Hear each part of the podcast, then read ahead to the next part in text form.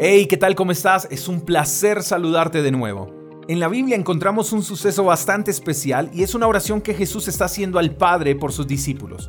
Este suceso lo encontramos en Juan capítulo 17, verso 15. Jesús dijo, no ruego que los quites del mundo, sino que los guardes del mal. Esta es una oración que Jesús eleva al Padre por sus discípulos y es interesante ver cómo Jesús ora. Esta oración nos enseña que no podemos aislarnos del mundo que queremos ganar. Eso quiere decir que no podemos vivir en este mundo lejos de los demás. Creo que la oración de Jesús está comunicando algo importante y son las relaciones. El ser cercano a todos, no discriminar. Al contrario, creo que las diferencias también nos bendicen. ¿No te parece que uno de los errores que más nos aíslan de la gente es pretender que ellos sean iguales a nosotros?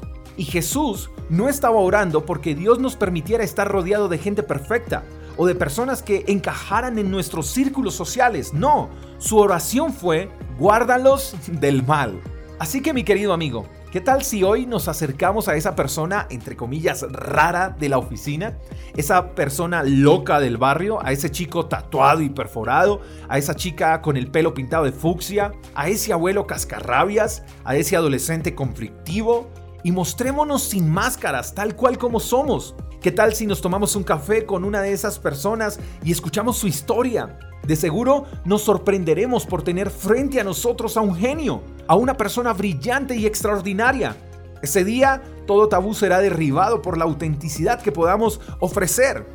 Sé muy bien que provocar un acercamiento con una persona desconocida puede ser incómodo para algunos, pero el mejor ejercicio para romper el hielo es ver a cada persona a nuestro alrededor como creación de Dios, al igual que tú y yo también somos parte de esa creación.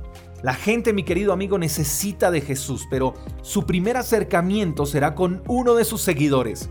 Y ahí es cuando tú y yo entramos en acción. Alguien dijo alguna vez, tú puedes ser la única Biblia que lean tus amigos.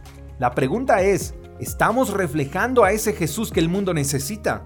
Hacemos parte de un reino y no de una isla.